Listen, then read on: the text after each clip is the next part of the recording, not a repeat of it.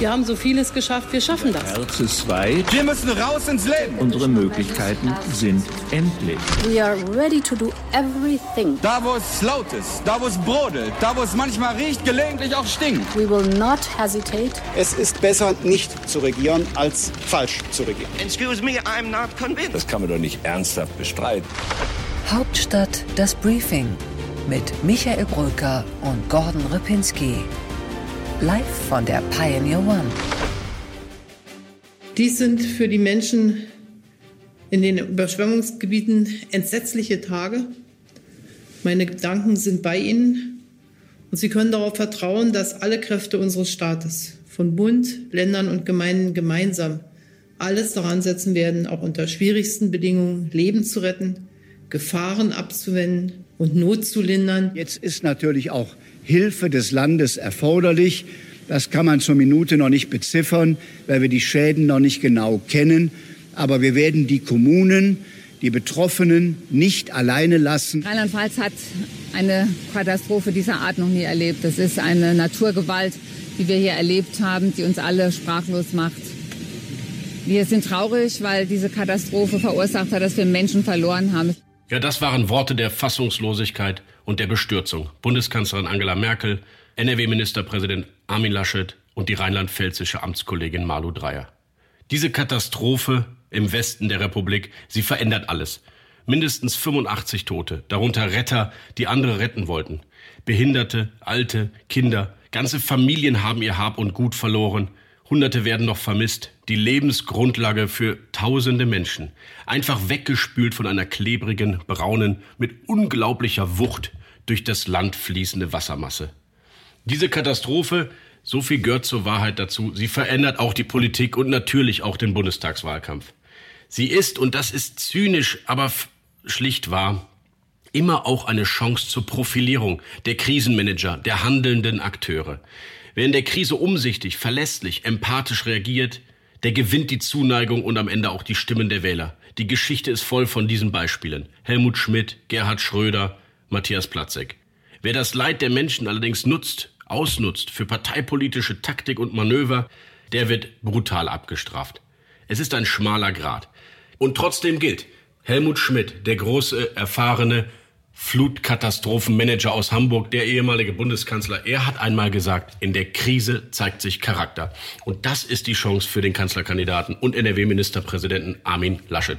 Er kann jetzt genau diese Fähigkeiten zeigen, die die Deutschen und übrigens auch viele CDU-Mitglieder doch immer eigentlich eher bei Markus Söder vermutet hatten. Krisenkompetenz, klare und schnelle Hilfen organisieren, klare Aussagen, Empathie und Engagement. Die Abreise nachts aus Stuttgart war natürlich richtig.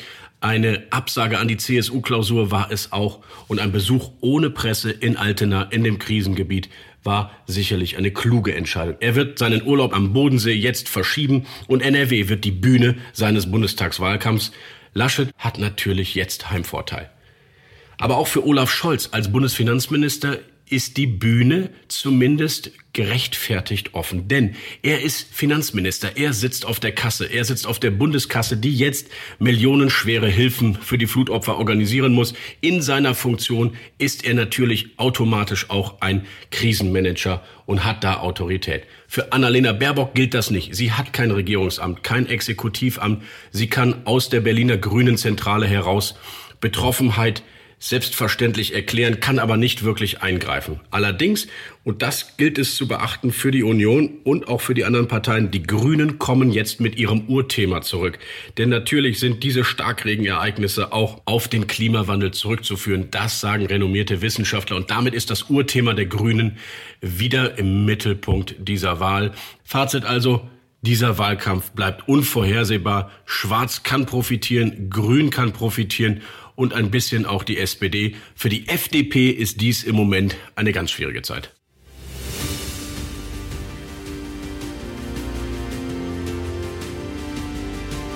Unsere weiteren Themen heute. Mit Rasmus Buchsteiner, unserem Chefkorrespondenten, war ich vor Ort in Bayern im Kloster Seon, wo die CSU sich zur Landesgruppenklausur getroffen hat. Ohne Armin Laschet, aber trotzdem mit spannenden Ergebnissen. In unseren beliebten Rubriken bei What's Left und What's Right spricht Gordon Ripinski über grüne Plakate und ich über eine Kernforderung aus dem bürgerlichen Lager, die erstaunlich selten im Moment zu hören ist. Und im kürzesten Interview der Berliner Republik erklärt uns Mona Neubauer, die Landeschefin der Grünen, was sie von der Bundeskanzlerin hält. Deep Dive. Ja, herzlich willkommen in einem Deep Dive mit Rasmus Buchsteiner, seines Zeichens nicht nur Chefkorrespondent von The Pioneer, sondern seit, wie ich gerade gelernt habe, 18 Jahren politischer Reporter, angefangen bei der Passauer Neuen Presse. Das passt ja ganz gut, Rasmus, denn wir sind heute in Seon und ich bin beeindruckt, wie sehr die CSU aus einer Klausurtagung eigentlich auch ein Happening macht. Das ist ja schon sehr idyllisch hier äh, in diesem Kloster und es passt so ein bisschen zu dieser Mir San Mir. Mentalität, die die CSU ausstrahlt. Also ähm, es ist sehr spannend, aber es läuft alles anders, als wir gedacht haben, oder? Da hast du recht. Die CSU, die ist ja eigentlich immer schnell dabei, ähm, Bilder zu produzieren. Äh, Postkartenidylle, weißblauer Himmel hier über dem Kloster in See. Und das war alles der Plan. Aber jetzt hat sich das geändert. Heute am Donnerstag, wo wir dieses Gespräch aufnehmen, kam die Absage aus äh, Düsseldorf von Armin Laschet, weil da hat sich die Situation im Rheinland tatsächlich zugespitzt, nicht nur im Rheinland. Michael, wie, wie hast du das verfolgt die letzte Nacht? Ja, es gibt dramatische Bilder ähm, von Hochwasser im, im, Rheinland, im südlichsten Teil vom Rheinland, in der Voreifel gibt es wirklich unglaubliche Überschwemmungen. Wir haben inzwischen mehrere Tote zu beklagen, darunter auch Helfer. Und Armin Laschet als ein NRW-Ministerpräsident kann aus meiner Sicht gar nichts anderes machen, als natürlich vor Ort jetzt den Krisenbekämpfer zu geben oder auch zu sein als Ministerpräsident und nicht nach Bayern für fünf oder sechs Stunden zu reisen, um hier mit Markus Söder über Steuersenkung zu diskutieren. Das sind natürlich so Momente, Michael, wo, wo der Terminkalender sich nochmal neu durchschüttelt bei, bei Spitzenpolitikern. Ich, ich denke gerade drüber nach, Michael, was, was, was hätte er zu fürchten gehabt, wenn er eisern dran festgehalten hätte an diesem Termin hier in Seon? Ich glaube, das wäre wirklich eine sehr schlechte Presse gewesen. Ich erinnere mich an Hannelore Kraft, Ministerpräsidentin in NRW, die damals bei dem Stromausfall im Münsterland, wo es auch ähm, eine kleinere Krise gab, in, ich glaube, in Mecklenburg-Vorpommern geurlaubt hat, das Handy nicht dabei hatte und sich geweigert hat, zurückzukommen aus ihrem Urlaub nach NRW, um dort als Landesmutter eben auch Krisenkompetenz zu zeigen. Und äh, Armin Laschet hat das alles sehr intensiv verfolgt, die Fehler damals von Hannelore Kraft. Er wusste, er kann auf gar keinen Fall sein Bundesland verlassen, wenn dort Überschwemmungen, Tote und eine Krise zu managen ist. Ja, wenn man ein bisschen in die Vergangenheit schaut, tatsächlich, dann sind Wahlkämpfer, die können an, an, an Statur, an, an Profil gewinnen in solchen Phasen, in solchen besonderen Katastrophenphasen. Sie können aber auch durch schlechte Symbolik, schlechtes Krisenmanagement, durch den Verzicht äh, auf Empathie, Gesten können sie ganz schön verlieren. Das ist mein Eindruck. Äh, wenn man mal schaut, wo fing das an? Matthias ja. Platzek zum Beispiel. Oh ja, 96, der Deichgraf, Brandenburger Umweltminister, der bei der Oderflut sehr schnell, sehr beherzt reagiert und seitdem sehr beliebt ist. Gut, und äh, dann sind natürlich äh, die Bilder von Gerhard Schröder in Erinnerung geblieben. Der Kanzler in Gummistiefeln und in Anorak südlich von Leipzig äh, im, im Wahlkampf 2002. Und da war es tatsächlich äh, der Kanzler, der, der, der gehandelt hat und Edmund Stoiber, der musste, glaube ich, erstmal auf der Landkarte suchen, wo liegt dieses Hochwasser eigentlich, dieses Krisengebiet äh, südlich von Leipzig. Ja, Helmut Schmidt fällt einem natürlich auch sofort ein ähm, in Hamburg. Es zeigt sich eben doch, dass Menschen Politiker am Ende haben wollen, die sehr schnell Führung zeigen können und sei es nur zu symbolisieren. Weil was kann Armin Laschet jetzt gerade tun, außer Bilder zu produzieren und das Gefühl zu geben, ich bin da.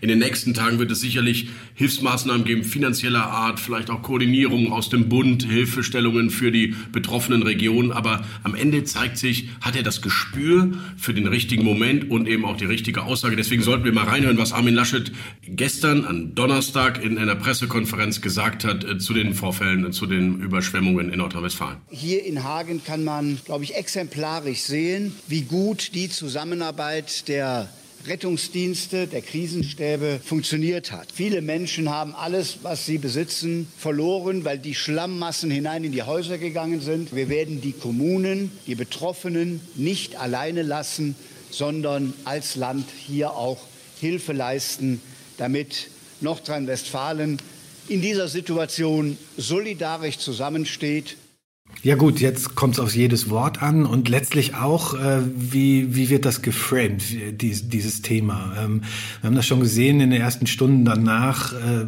waren die Grünen zur Stelle in den sozialen Netzwerken, haben das Thema auf, äh, aufs Korn genommen, nicht aufs Korn, sondern tatsächlich entdeckt als ihr Thema. Starkregenereignisse nehmen zu in Zeiten des Klimawandels und entsprechend äh, Klimaanpassungsstrategien sind auch notwendig. Und tatsächlich, die, die Frage ist berechtigt, haben wir genug getan im, im, in, in Sachen vorsorgendem äh, Hochwasserschutz, äh, weil die Lehren, äh, da hätte man ja genug Zeit gehabt, ähm, ähm die ziehen zu können nach den Katastrophen, die wir hatten. 2013 gab es im Umweltministerium ein neues Konzept zum Hochwasserschutz in Deutschland. Das wird sich jetzt zeigen, ob sich das bewährt oder nicht. Aber du hast schon recht, die Grünen haben eben diese externen Effekte, die ihnen auch jetzt nochmal vielleicht den Swing zurück nach oben bringen könnten. Wir haben die Hitze gesehen in Kanada, Kalifornien, das ist aber weit weg. Jetzt hier vor Ort diese Starkregenereignisse, die überhaupt die Wetterumschwünge, wenn, und es ist natürlich auch Klimawandel bedingt und wenn auch nur zu einem Teil vielleicht, dann ist das ein neues Thema für die Grünen. Absolut. Also beide können eigentlich gewinnen. Laschet als beherzter Krisenbekämpfer, der vielleicht die richtigen Worte findet, Empathie zeigt, aber auch die Grünen, die das hinterliegende Thema für sich gewinnen können. Ich glaube, dass wir jetzt so auf einen Zäsur-Moment vielleicht zusteuern. Ähm, ein Moment in, in diesem Wahlkampf, wo das Ganze nochmal an Fahrt gewinnt, an Intensität, dass jetzt vielleicht eine Phase abgeschlossen ist. Ich glaube, in der Union glaubt auch niemand mehr daran, dass es äh, bei den Grünen noch weiter stark nach unten geht. Ich glaube vielmehr, dass, dass äh, jetzt so die Frage ist, auch bei CDU und CSU, dass man sich überlegt, wie muss die Kampagne aussehen, um in den letzten Wochen tatsächlich die volle Mobilisierung hinzubekommen. Ähm, ich erinnere mich noch an früher, da, da saß ja im Kanzleramt ein, ein Stratege, Ronald Pofalla, der gesagt hat, vielleicht ist es gar nicht so äh, sinnvoll für die CDU, Konfliktthemen mhm. zu spielen, den, den Wahlkampf auf die Spitze zu treiben. So zynisch es klingt, eigentlich ist es ganz gut für Armin Laschet, dass er hier nicht in Seon ist. Denn es wäre eigentlich kein guter Besuch gewesen. Gestern hier klare Ansage von Markus Söder und Alexander Dobrindt. Die Union macht Steuerentlastung. Die Union steht für Steuerentlastung. Und Armin Laschet hatte beim ARD-Sommerinterview einen ziemlich unglücklichen Satz gesagt, der hier für Furore gesorgt hat eigentlich, bevor die Flut kam, oder? Ja, hinter den Kulissen bei der CSU erzählt man sich natürlich auch, naja, vielleicht hat dieser Armin Laschet, äh, spielt er auch mit verteilten Rollen mit Christian Lindner. Einfach, das ist so eine kleine Verschwörungstheorie bei der CSU. Die FDP groß machen, indem man die CDU bei Steuersenkung nicht so profiliert? Genau, das ist dann natürlich auch ein böser Spin hier von der CSU und das zeigt, wenn sowas erzählt wird, dass da noch Zweifel sind in diesem, an diesen Kandidaten, dass das Verhältnis äh, Söder, Laschet, äh, CSU, CDU lang nicht so perfekt gekittet ist, wie das aussah und wie die öffentlichen Bekundungen waren. Ja, wir haben mit einigen gesprochen hier in Seon, die uns äh, von, äh, aus den Kulissen heraus erzählt haben, wie es abgelaufen ist. Söder wurde überrascht von dem Interview und von den Äußerungen auch. Danach gab es offenbar keinen direkten Kontakt, wo man das mal jetzt hätte aussprechen können oder eine gemeinsame Sprachregelung zum Thema Steuersenkung zu finden. Ich bin überhaupt überrascht, Rasmus, dass dieses zentrale Thema Steuerpolitik nicht bei den beiden längst besprochen wurde, sodass jeder genau dasselbe sagt wie der andere.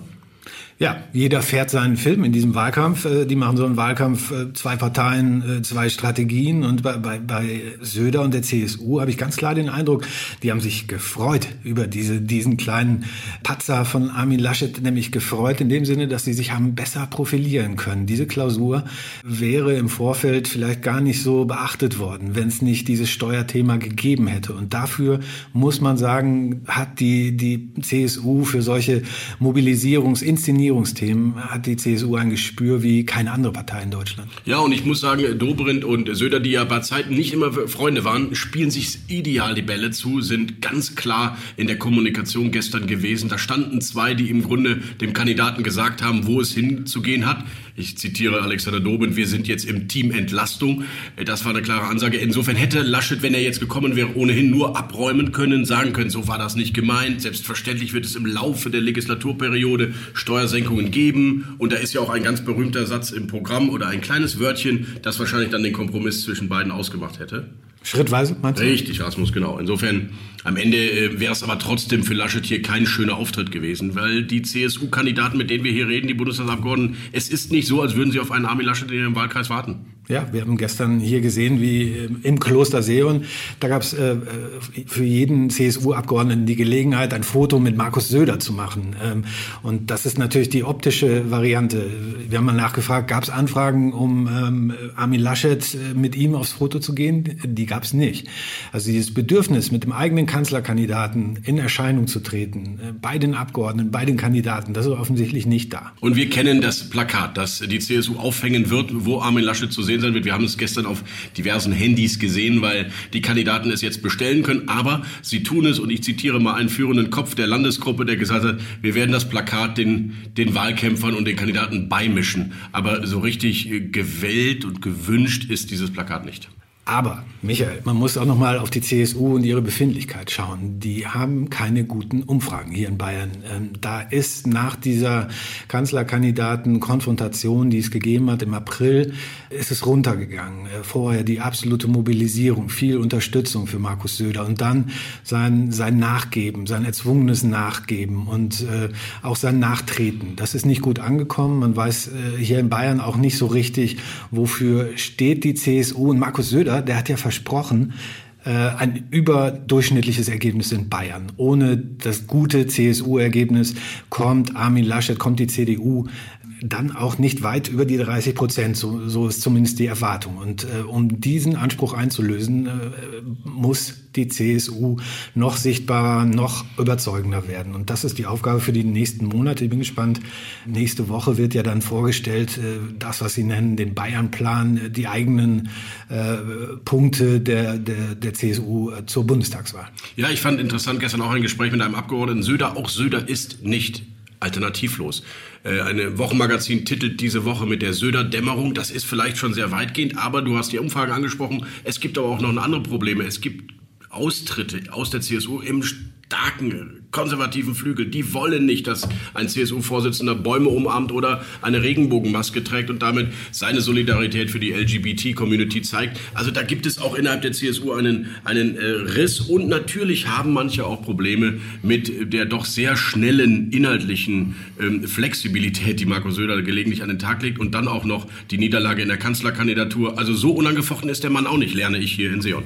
Das stimmt und das gehört auch nicht zum Selbstverständnis der CSU. Wenn man sich anschaut, äh, die starken Werte der, der FDP, äh, das Weiterbestehen der AfD, das sind äh, Wählerklientele, wo eigentlich die CSU als, als, als Volkspartei, als große Volkspartei den Anspruch hat, die auch zu vertreten und nicht zu vergessen. Die Freien Wähler, mit denen sie in, in München regieren und denen auch bundesweit bei der Bundestagswahl einige Prozentpunkte Prozentpunkte äh, zugetraut werden. Und das sind äh, Prozentpunkte, die tatsächlich äh, der Union, die äh, der CDU, CSU fehlen können. Ja, unser Fazit Rasmus aus Seon. Tja, Söder und die CSU, du hast es ge gesagt, getrennt marschieren, vereinschlagen wäre wahrscheinlich der positive Spin der Unionskampagneros, aber in Wahrheit ist es so, wir sind hier äh, bei einer Schwesterpartei, die eben alles Mögliche tut, aber nicht an die CDU zu denken und, und den Wahlerfolg der CDU zu sichern, sondern sie denken an sich, an den Freistaat, an den CSU-Erfolg. Und Markus Söder und Armin Laschet haben ihren direkten, dauerhaften Draht, den man doch erwarten könnte, eigentlich noch nicht gefunden, oder? Das stimmt. Und äh, Markus Söder, das habe ich immer noch im Ohr, dieses Interview der Süddeutschen Zeitung. Pauchen Panther, wie war nochmal der Spruch? Ich weiß es gar nicht mehr. Ich komme wieder, keine Frage. Ah, ja, genau. Sehr schön. Ja, ja, da ist was dran. Also ähm, Söder, Söder ist unberechenbar für Armin Laschet. Das muss man einfach so sehen. Die CSU ist unberechenbar für die Union. Insofern glaube ich, kann es da auch weiterhin noch Sticheleien geben. Ich bin gespannt auf den Bayern-Plan. Aber Armin Laschet muss jetzt vor allem erstmal zeigen, das, was in der Pandemie ihm so wenige offenbar nur zutrauen, dass er Krise kompetent bewältigen kann, mit Ruhe, mit Übersicht und Umsicht. Und ich glaube, das ist jetzt entscheidend. Und die CSU, vielleicht ist er ganz froh, dass er die jetzt gerade mal ein paar Tage nicht an der Backe hat. Du hast ja gesprochen mit jemandem, der die CSU ganz, ganz lange kennt, begleitet hat. Er gehört selbst zur CSU, hat wichtige Ämter äh, gehabt und äh, hat auch noch eine Phase erlebt, Michael, äh, wo es ganz anders aussah. Ja, Hans-Peter Friedrich, ehemaliger Landesgruppenchef, seit 98 im Bundestag. Er hat erlebt, wie die Union aus der Regierung abgewählt wurde und ähm, er war Bundesinnenminister. Er hat sich mit Angela Merkel angelegt, mit Horst Seehofer, auch mit Markus Söder. Dieser Mann kennt die CSU wie kaum ein zweiter in der Landesgruppe. Und ich habe mit ihm über das Verhältnis CDU-CSU gesprochen, aber auch über den Wahlkampf in Corona-Zeiten. Vielen Dank, lieber Rasmus. Bitte. Interview der Woche. Herzlich willkommen erstmals im Hauptstadt-Podcast-Interview Hans-Peter Friedrich. Schönen guten Tag. Hallo, grüße Sie. Herr Friedrich, wir sitzen hier in Kloster und Ich bin das erste Mal hier bei der CSU. Ist schon eine eigentümliche Welt, hätte ich fast gesagt, diese CSU-Landesgruppensitzung irgendwo hier in den bayerischen Voralpen. Ja, und wir haben ja den Transfer geschafft von Wildbad Kreuth, das ja nicht zu, zur Verfügung steht mehr, äh, hierher nach Seon und haben uns inzwischen eingewöhnt. Also der, der Kräutergeist schwebt jetzt auch über Seon. Herr Friedrich, Sie sind ja auch Bezirkschef und damit ein, einer der wichtigen Landesfürsten der CSU und äh, einer der Chefwahlkämpfer auch in Ihrem Bezirk. Plakatieren Sie Armin Laschet? Ja, das wird man sehen, wie viel Plakate am Ende da plakatiert werden. Unsere Ortsverbände sind ja relativ frei. Wir haben ein schönes Plakat von Armin Laschet. Ich äh, Stellen Sie es auf in Ihrem Wahlkreis? Es, natürlich, bei mir im Wahlkreis wird es aufgestellt. Aber es äh, gibt natürlich viele, die sagen, also wir plakatieren in Söder. Am Ende des Tages ist es egal. Alles kommt am Ende in den großen Topf Union. Und äh, ich hoffe, dass wir am Ende ein gutes Ergebnis haben werden. Wie groß sind die Wunden noch bei Ihnen, Herr Friedrich, dass es nicht doch ein CSU-Mann ins Kanzleramt schafft? Naja, natürlich äh, haben, waren viele voller Erwartungen und Hoffnung, weil natürlich Söder ein, ein tolles Ansehen in der CSU hat, in der Bevölkerung, auch in Bayern. Und für die Wahlkämpfer wäre natürlich ein Kanzlerkandidat Söder auch so ein Selbstläufer gewesen. Nicht? Also man hätte äh, sich schon erwartet, dass wir dann gute Wahlkreisergebnisse auch äh, haben. Aber gut, es ist anders gelaufen und äh, wir sind keine schlechten Verlierer, sondern ähm, Armin Laschet ist jetzt unser Kanzlerkandidat und viele kommen auf mich zu und sagen, Mensch, ich habe den Laschet jetzt im Fernsehen gesehen, der ist doch eigentlich ganz gut. Also die Erwartungen sind, da haben Sie recht, nicht besonders hoch gewesen, aber er punktet. Das heißt, keine Sticheleien mehr aus Bayern in den letzten zwei Monaten? Also ich habe jedenfalls in den Ortsverbänden am Anfang natürlich Katastrophenstimmung, aber jetzt in den letzten Wochen nichts mehr gehört. Also seitdem äh, Armin Laschet auch im Fernsehen äh, hin und wieder mal ein Interview macht, äh, ähm, sind, hat sich das alles ziemlich beruhigt. Und jetzt hat die CSU ihm auch klargemacht, dass eine Union immer mit der Forderung nach Steuersenkung in einen Wahlkampf geht, selbst wenn der Unionskanzlerkandidat sagt, es gibt keine Raum für Steuersenkung. Also ich halte dem Armin Laschet mal zugute, dass er das etwas unglücklich formuliert hat, äh, indem er gesagt hat, im Moment, und keiner weiß natürlich, wie lange der Moment geht. Ähm, ich glaube, dass es zur DNA der CSU gehört dass man sagt, wir wollen, dass die Menschen von dem Geld, das sie verdienen, möglichst viel behalten können. Und deswegen gehört auch Steuerentlastung zu unserer DNA. Wir haben das auch nochmal formuliert hier in Seon. Sehr, sehr konkret. Steuerentlastung für Arbeitnehmer, Steuerentlastung für Sparer, Steuerentlastung für Eltern und Familien. Also das gehört zu unserer DNA und das ist äh, ganz selbstverständlich. Und ähm, am Ende des Tages kann man aber an dem Beispiel sehen, wie wichtig es ist, dass die CSU eine eigene Partei ist, eine eigenständige Partei und am Ende des Tages in Koalitionsverhandlungen auch ihr Wort machen wird. Aber wie geht das am Ende aus? Wir haben äh, ja, hunderte Milliarden Euro für die Pandemie ausgeben müssen und der Kandidat sagt vielleicht ja auch aus inhaltlichen Gründen, Vorsicht an der Bahnsteigkante, wir geben so viel aus. Wir wollen zugleich die Schuldenbremse einhalten. Ja. Vielleicht ist einfach mal kein Geld da für naja, Entlastung. Also das eins ist immer klar. Wenn, wenn wir sagen, wir wollen Steuerentlastung, dann heißt es natürlich immer im Rahmen der Spielräume, die da sind. Äh, mhm. Und die Spielräume, die schauen wir uns im Einzelnen an. Aber einige Dinge haben wir ganz konkret äh, jetzt schon festgelegt und uns darauf festgelegt. Das ist, wie gesagt, die Entlastung für Arbeitnehmer, auch die Mütterrente ist auch eine Entlastung. Ich sage mal, auch das sind alles Dinge, die wir für notwendig halten, um, um den Menschen im Land, die sozusagen das Ganze am Laufen halten, zu sagen, eure Leistung soll honoriert werden, ihr sollt mehr von dem, was ihr erarbeitet habt, behalten können. Und äh, ich, ich, glaube, das ist auch etwas, was die CDU am Ende des Tages äh, akzeptieren muss.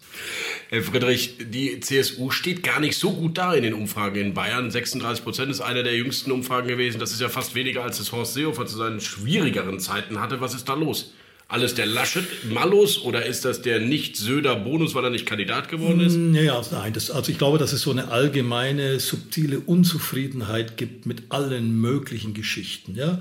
Da sind mal die äh, Pandemieanordnungen, den einen geht es zu schnell, den anderen zu langsam. Die einen regen sich darüber auf, dass die Kinder in der Schule Masken tragen müssen, ein großes Problem. Die anderen, dass die Kultureinrichtungen nicht geöffnet werden, aber im Fußballstadion 60.000 Leute sein.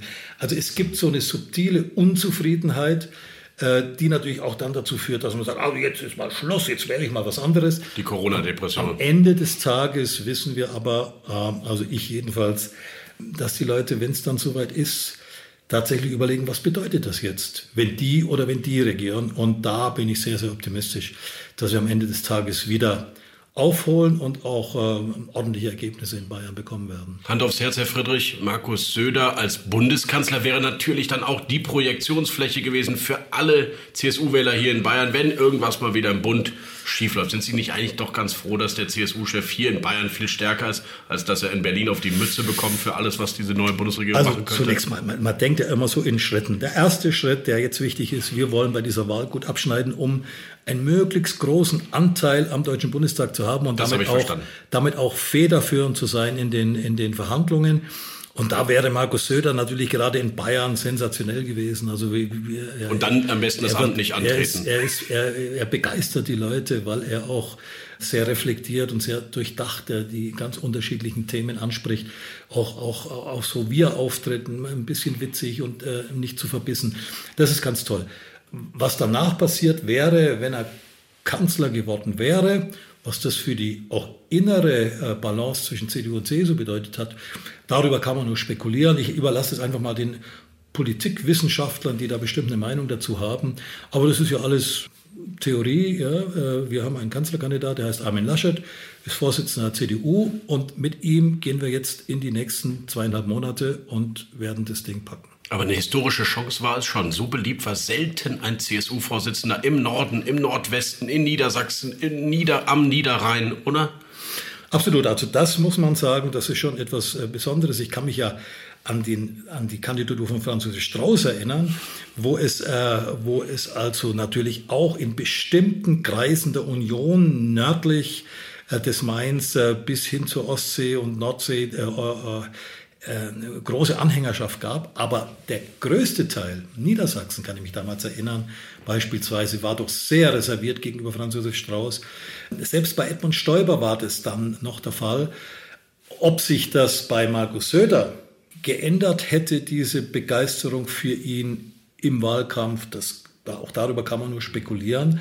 Aber Sie haben recht, es war eine so gute Ausgangsposition wie nie zuvor. Vielleicht ist es ja auch einfach wahr, dass die Funktionäre, die Elite, ich sage mal nicht das Establishment der CDU, es einfach nie zulassen wird, dass ein Kandidat der kleineren Schwesterpartei den ganzen Laden anführen darf. Nein, das kann man nicht sagen. Also die, die Beispiele Strauß und Stoiber äh, sprechen ja für das Gegenteil. Dort hat ja sowohl Kohl damals äh, das Feld räumen müssen äh, gegenüber Franz Josef Strauß, als auch Angela Merkel dann für Edmund Stoiber freimachen müssen. Also das wäre, das wäre sicher nicht die, die grundsätzliche Frage gewesen. Aber eins ist natürlich wahr, sobald der CDU-Vorsitzende sagt, ich als Vorsitzender der größeren Partei, ich möchte das jetzt machen, wird es natürlich für den kleineren Partner immer ganz, ganz schwierig. Und äh, es hätte im Grunde nur die Möglichkeit gegeben, dass Armin Laschet von, von sich aus sagt, also Nordrhein-Westfalen ist schöner und ich bleibe da. Aber in dem Moment, wo er sagt, also ich will das, sind eigentlich die Würfel gefallen. Herr Friedrich, mal eine persönliche Frage zum Abschluss. Sie waren so vieles schon in dieser CSU. Vom führenden Kopf der Landesgruppe bis zum Bundesminister, CSU-Bezirkschef sind Sie immer noch Bundestagsvizepräsident jetzt. Was treibt Sie an? Warum zieht es Sie nochmal in den Bundestag? Warum genießen Sie nicht das Leben hier im schönen Oberbayern? Ja, das, das, das Leben ist schön, aber im Oberbayern ist auch schön, aber Oberfranken ist noch schöner, äh, da wo ich herkomme. aber äh, nein, ich glaube, ein, ein, ein, ein politischer Mensch, muss immer versuchen, ähm, mitzugestalten, mitzumachen, einzugreifen, solange er das kann und das will und ich spüre die Lust dazu und solange mache ich das auch. Oder Sie können nicht loslassen. Ja, das gibt, ist natürlich auch wahr. Das ist immer die Frage, wann ist der richtige Zeitpunkt, ähm, äh, das Ganze zu beenden. Und das wird man am Ende nie so richtig wissen. Ich sehe aber natürlich auch Kollegen, die noch älter sind als ich, die es jetzt unheimlich schwer haben, auch, auch emotional sich, sich zu lösen von dem Ganzen. Es ist ja doch, es hat ja doch den größten Teil des Lebens äh, bestimmt. Also mhm. der, der, der Berufszeit äh, war man Politiker, hat mit diesem ganzen politischen geschehen, gelebt mit allen Auf und Abs und insofern prägt es einen. Bei manchen ist sicher auch ein bisschen Sentimentalität dabei, aber das wird es sicher als, als Motiv nicht ausreichen, um nochmal zu kandidieren. Denn es ist natürlich auch schon so ein Wahlkampf, ist natürlich auch schon ein Knochenjob, denn die Leute müssen sehen und müssen spüren, da will einer gewinnen und da will einer gestalten. Und das überzubringen, äh, das kann man nicht, wenn man müde ist und nur äh, nicht loslassen kann, sondern da muss man schon äh, begeistert sein dafür. Und es gibt viele, viele Themen, für die ich mich politisch begeistere. Vor allem Wirtschaftspolitik war ja immer mein Thema. Ich glaube übrigens, dass Wirtschaftspolitik jetzt wieder ganz, ganz wichtig wird in den nächsten Jahren. Also in, insofern ähm, habe ich meinen Entschluss nicht bereut. Vielen Dank, lieber Herr Friedrich. Hat mir gefallen. Und Gordon, what's left? Gordon, die Linkspartei heute oder wieder die SPD? Heute geht es um die Grünen und es geht um die grünste Grünen-Kampagne aller Zeiten. Und ehrlich gesagt, ich musste zweimal richtig hingucken, um äh, mir sicher zu sein, dass das wirklich alles so ist und nicht einfach so ein kleiner Farbfehler oder dass da einer im Photoshop das Gesicht aus Versehen noch mit grün angemalt hat. Nein, aber es soll tatsächlich so sein, diese Grünen-Kampagne. Und sie ist nicht unumstritten. Der Kölner Grüne Marvin Schut hat die Kampagne kritisiert. Er hat gesagt auf Twitter, warum sollen wir grüne Gesichter plakatieren? In welcher Welt strahlt ein grün angelaufenes Gesicht etwas Gutes aus. Und tatsächlich, Michael, es ist ein bisschen eigenartig, wenn man sich das anschaut. Es sind einfach grüne Männchen und grüne Frau Frauen. Ja, so grün wollen die Grünen dann doch nicht sein. Ich bin auch ein bisschen befremdet über diese Plakatkampagne. Aber die Plakate sind gedruckt. Sie werden jetzt nicht mehr eingeschoben. Insofern hat die Bundestagskandidatin recht, die sofort auf diesen Tweet reagiert hat und gesagt hat, komm, äh, vergiss das Thema, die Plakate sind gedruckt. Die Grünen werden damit in den Wahlkampf gehen müssen. Und interessant ist eine unterschiedliche Nuancierung. Wenn du dir Robert Habeck und Annalena Annalena Baerbock anguckst, dann siehst du, die Gesichter sind etwas konturierter als bei anderen Bundestagsbewerberinnen und Bewerbern. Das ist ganz interessant. Manche sind eben gleicher als gleich. ja, genau, es ist ein bisschen so. Und Michael, what's right? Ja, Gordon, ich möchte darüber reden, über eine Wahlkampfforderung, die kaum noch einer sich traut zu erheben. Welche ist das? Äh, Grenzen zu. Die auch, Gordon, gar nicht schlecht. Ich meine Steuersenkungen. Mhm. Denn Armin Laschet hat offenbar sein Wahlprogramm nicht ganz genau gelesen. Denn eigentlich stehen da an einigen Stellen ein paar entlastende Merkmale drin, zum Beispiel bei der Grunderwerbsteuer. Und jetzt hat er in einem Interview gesagt, Steuersenkung, nein, also das müsse ja eigentlich gar nicht sein. Da ist der Wirtschaftsflügel zu Recht sofort auf dem Baum. Und die CSU hat ein neues politisches Thema gefunden, um sich von Armin Laschet zu distanzieren. Für die Union ist klar, dass wir entlasten wollen. Punkt. Das geht natürlich nur, wenn wir entfesseln. Wenn wir ein Klima in Deutschland schaffen, dass derjenige, der eine Idee hat, einfach mal loslaufen kann, um diese umzusetzen, ohne dass da jemand steht mit einem Stoppschild und sagt, geht nicht weil. Und dieses Entfesselungsprogramm muss direkt nach der Regierungsbildung erfolgen. Und dann werden wir schnell Wachstum generieren und auch entlasten. Diesen Dreiklang brauchen wir. Darauf kommt es jetzt an. Das war Carsten Linnemann, der Chef der Mittelstandsunion. So, und jetzt, meine lieben Damen und Herren, sind Sie live dabei gewesen, wie Michael Brücker die wichtigste Steuersenkung aller Zeiten vergessen hat, die Armin Laschet durchsetzen will, nämlich die Abschaffung des Restsolis. Jeder, der über 100.000 verdient, also wohlhabende Menschen in Deutschland, werden unglaublich entlastet um mehrere tausend Euro im Jahr. Und äh, schon hochinteressant, dass der Wirtschaftsflügel äh, der Union äh, da tatsächlich wagt, nochmal weiter zu kritisieren. Ja, und Gordon Repinski, liebe Zuhörerinnen, dieser Hobbyökonom, äh, hat natürlich wieder mal vergessen, dass die Abschaffung Abschaffung des Solis so sehr bei Konservativen und Liberalen im Genpool schon drin ist, weil sie verfassungsrechtlich zwingend ist, dass ja. man daraus schon gar keine steuerpolitische Forderung mehr macht. Ja, Moment, das hast du vergessen. Das habe ich nicht vergessen. Ich, mir ist das bewusst, weil, weil das einfach eine, eine massive Änderung ist. Das wirst du wohl hoffentlich auch zugeben, Michael, dass es eine massive steuerliche Veränderung ist. Ich sage ja nicht, sie ist falsch. Natürlich ist sie grundgesetzlich vorgegeben, aber sie ist eine massive steuerliche Entlastung. Ich sage hiermit an dieser Stelle zu, ich werde auch die nächsten zwölf Jahre in diesem Podcast weiterhin versuchen, Gordon Repinski beizubringen beizubringen, dass wenn ich einen Euro verdiene in diesem Land und davon 53 Cent an Steuern und Abgaben abgeben muss, dass das einfach zu viel ist. Irgendwann wird er es verstehen. Der Mann, wer aufmerksam unsere Podcasts hört, hat mit Rainer Holznagel gesprochen, mit dem äh, Präsident des Steuerzahlerbundes. Diese Zahl kommt mir irgendwie bekannt vor. What's next? In dieser Woche ist Bundeskanzlerin Angela Merkel das letzte Mal in ihrer Funktion nach Washington DC aufgebrochen. In ganz kleiner und enger Delegation hat sie mit äh, Joe Biden, mit dem neuen Präsidenten, noch einmal Herausforderungen besprochen. Aber Auch nach Angela Merkel werden die Herausforderungen bleiben. Und einer, der sich darum in den ganzen vier Jahren gekümmert hat, das ist Peter Bayer, der Transatlantik-Koordinator der Bundesregierung. Er fährt in der kommenden Woche nochmal nach Washington, D.C. Und ich habe ihn angerufen und gefragt, welche Herausforderungen eigentlich bestehen bleiben werden. Palette der Herausforderungen in diesem Verhältnis ist äh, sehr weit und tief gestreut. Ich nenne da sehr konkret als erstes mal Nord Stream 2, dieses Pipeline-Projekt, das ein Hindernis immer noch ist im Neustart für die transatlantischen Beziehungen. Aber wenn wir das Ganze mal heben auf eine größere geopolitische, geostrategische Ebene, da sind große Dinge anzugehen. Die Herausforderung, die ich sehe, die sehr prominent ist, ist eine transatlantische China-Politik hinzubekommen. Wir sind da nicht komplett like-minded, aber wir haben große Deckungsgleichen bei äh, den Interessen, die wir haben in Bezug auf China. Ebenso nenne ich eine transatlantische Russlandpolitik. Auch das ist sehr, sehr wichtig. Das gilt es anzugehen und wir haben nicht allzu viel Zeit dafür. Und dann gibt es natürlich auch noch wirtschaftspolitische Herausforderungen. Ich denke da gerade an zum Beispiel die Welthandelsorganisation. Ja, das ist äh, ein Thema, das Sie ansprechen. Das ist äh, schon langjährig unterwegs. Die Amerikaner blockieren eine Reform was die Berufungsinstanz der Welthandelsorganisation anbelangt, schlicht dadurch, dass sie die Richterstellen nicht besetzen aber die Welthandelsorganisation wird ja auch von China missbraucht und deswegen müssen wir ja auch einen Sanktionsmechanismus in die Welthandelsorganisation reinbekommen. Also darum geht es um die Reform. Und wenn wir mal rein bilateral sehen, es gibt immer noch einseitig von den USA verhängte Zölle auf äh, Stahl und Aluminium und auch noch die Drohung mit Importen von Autos in die USA hier, dass sie auch zusätzliche Zölle auferlegt werden. Das sind Dinge, die müssen jetzt abgearbeitet werden. Das wird nicht leicht werden, das wird eine Zeit lang dauern, aber das sind die Herausforderungen, die einfach auch noch eine Zeit lang da sein werden. Einsatz zu am Telefon jetzt Mona Neubauer aus Düsseldorf und ich beginne direkt mit dem ersten Begriff, ein Begriffspaar, in diesem Fall Bundeskanzlerin Baerbock. Wenn wir es gut hinkriegen bis 26. September, das, wofür wir laufen als Grüne. Das Schönste aus der bayerischen Heimat.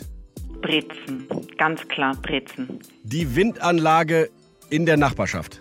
Kann, wenn sie ähm, gut geplant ist, die äh, Bürgerinnen und Bürger mitgenommen sind und am Ende vielleicht sogar noch mitverdienen können an dem erzeugten Strom und daraus meinetwegen sowas wie neue Toiletten für eine Kita finanziert werden, ein Gewinn für die Nachbarschaft sein. Verbotspartei.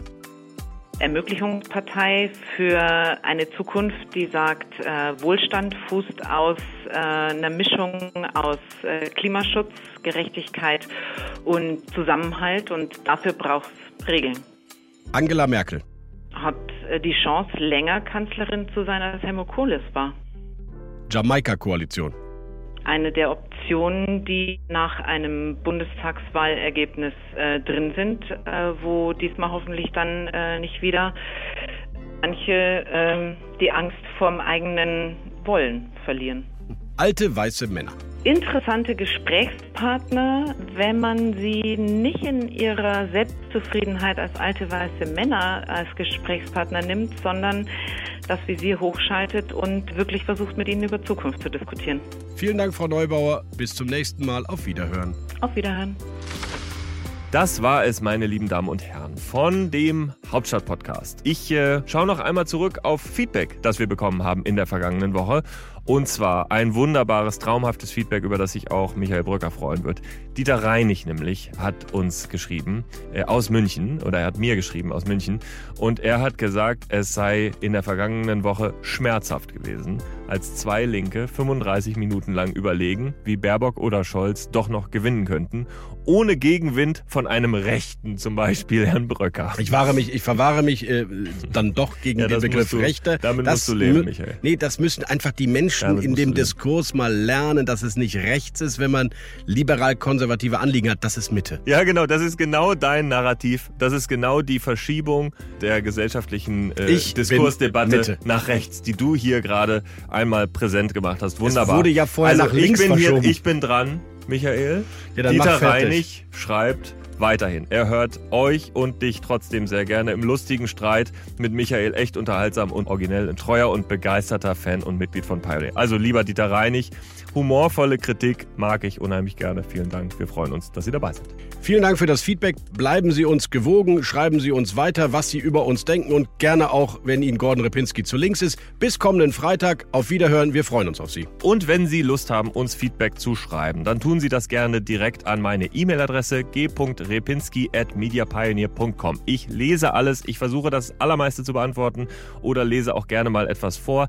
In der kommenden Woche bin ich dann wirklich mal im Urlaub und Sie dürfen sich über Michael alleine freuen oder auch gerne beschweren. Dann einfach an meine E-Mail-Adresse. Danach sehen wir und hören wir uns vor allem wieder. Bis dahin, tschüss. Hauptstadt das Briefing mit Michael Bröker und Gordon Ripinski. Live von der Pioneer One.